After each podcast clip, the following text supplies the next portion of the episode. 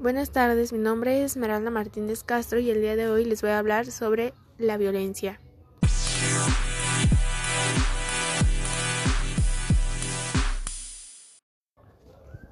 Bueno, la primera parte de esto sería conocer bien lo que significa violencia. La violencia, según la Organización Mundial de la Salud, define como el uso intencional de la fuerza o el poder físico, de hecho o como amenaza contra uno mismo, otra persona o un grupo de comunidad que cause o tenga muchas probabilidades de causar, lesiones, muertes, daños psicológicos o trastorno, trastorno de, del desarrollo o privaciones. La violencia se, se deriva de muchos subtemas. Hay diferentes tipos de violencia, así como también hay violencia hacia las mujeres, hay violencia hacia los hombres, aunque no se ha dado mucho el tema o casi no se toca mucho el tema de la violencia de los hombres porque no es muy no es muy común dentro de la sociedad, ya que desde que alguien está chico, en este caso pues un niño se le se le introduce la idea de que el hombre siempre va a ser superior a la mujer o que un hombre no llora o que el hombre siempre debe de ser el de la fuerza, el del carácter fuerte y, y todo eso. Bueno, iniciaremos con la violencia de género. La violencia de género se refiere a los actos dañinos dirigidos contra una persona o un grupo de personas en razón de su género. Tiene su origen, su origen en la desigualdad de género, el abuso de poder y la existencia de normas dañinas. El término se utiliza principalmente para subrayar el hecho de las diferencias estructurales de poder basadas en, el género coloca a las mujeres y niñas en situación de riesgo frente a múltiples formas de violencia.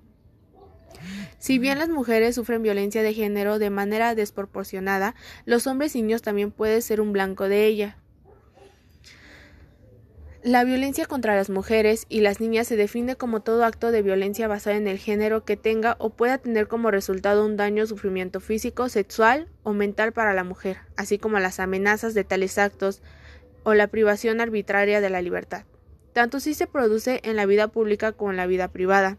La violencia contra las mujeres y niñas abarca con carácter no limitado, la violencia física, sexual y psicológica que se produce en el seno de la familia o de la comunidad, así como la perpetrada o la tolerancia por el Estado. Ahora bien, voy a mencionar algunos tipos de violencia que se les ejerce a las mujeres. La, una de las primeras sería la violencia económica. Consiste en lograr o intentar conseguir la dependencia financiera de otra persona, manteniendo para ello un control total sobre sus recursos financieros, impidiéndole acceder a ellos y prohibiéndole trabajar o asistir a la escuela. La violencia psicológica consiste en provocar miedo a través de la intimidación, en amenazar con causar daño físico a una persona, su pareja o a sus hijos, o en destruir sus mascotas y bienes, en someter a, a una persona a maltrato psicológico, en forzarla a aislarse de sus amistades, de su familia, de la escuela o del trabajo. La violencia emocional. Esta consiste en infravalorar sus capacidades, insultarla o someterla a otros tipos de abuso verbal. Es dañar la relación de una pareja con sus hijas o hijos. En no permitir que la pareja vea a su familia ni a sus amistades, hablarle con malas palabras, humillarlas o bajarlas. Otra de ellas es la violencia física, consiste en causar o intentar causar daño a una pareja golpeándola, poniéndole patadas, quemándola, agarrándola, pellizcándola, empujándola, dándole bofetadas, tirándole el cabello, mordiéndole y negándole la atención médica o obligándola a consumir alcohol o drogas. Así como empleando cualquier otro tipo de fuerza física contra ella, puede incluir daños a la persona. La violencia, la violencia sexual que es este una de las que más está dando ahorita dentro de las mujeres. Yo creo que vivimos en una sociedad en la que ya no se respeta tanto a las mujeres, en el que nos ven como objetos que pueden tomar, que pueden hacer lo que quieran con ellas. Y pues no sé, siento que es algo muy muy feo que ahorita está viviendo toda la sociedad actual. Las mujeres viven con miedo, este Ya no se puede salir tranquila a la calle sin el, sin el temor a que te vaya a pasar algo, a que te violen, a que te roben. Y pues bueno, la violencia sexual conlleva obligar a una persona a practicar el acto sexual sin su consentimiento. Ahora bien, pasamos al tema del feminicidio, que sí es un tema bastante fuerte, que pues básicamente antes siempre ha habido feminicidios, siempre, toda la vida ha habido feminicidios, solamente que antes no se tomaba muy en cuenta, sino tenías como el poder o el dinero suficiente o la atención de la de la seguridad o de los policías, pues no se podía hacer mucho en ese caso. Y pues el feminicidio se refiere al asesinato intencionado de una mujer por el hecho de serlo, si bien se puede definir de un modo más amplio como cualquier asesinato de mujer o niñas. Existen diferencias específicas entre el feminicidio y el asesinato de hombres. En la mayoría de los casos, por ejemplo, quienes cometen feminicidio son parejas o exparejas de la víctima. Suponen la culminación de un proceso de abusos, amenazas o intimidación constantes en el hogar. La violencia sexual tiene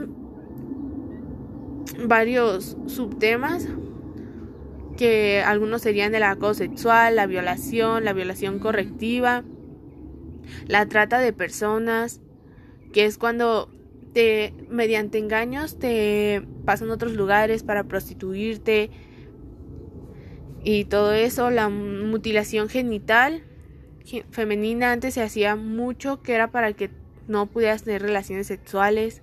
Antes se hacía en la mayoría de los pueblos y todo eso. La violencia en línea o digital es el ciberacoso, el sexteo, el sexting, el doxing, que es la publicación de la información privada o identificativa sobre la víctima.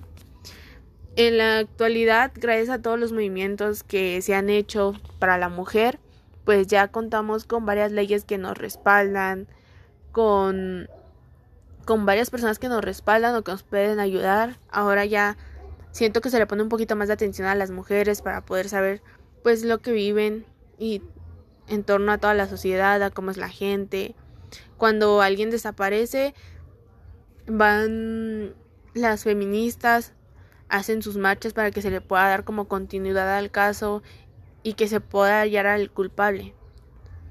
Y pues bueno, este creo que eso sería todo de mi parte. Espero les haya gustado mucho y pues si tienen alguna duda, pues háganmela saber. Y gracias.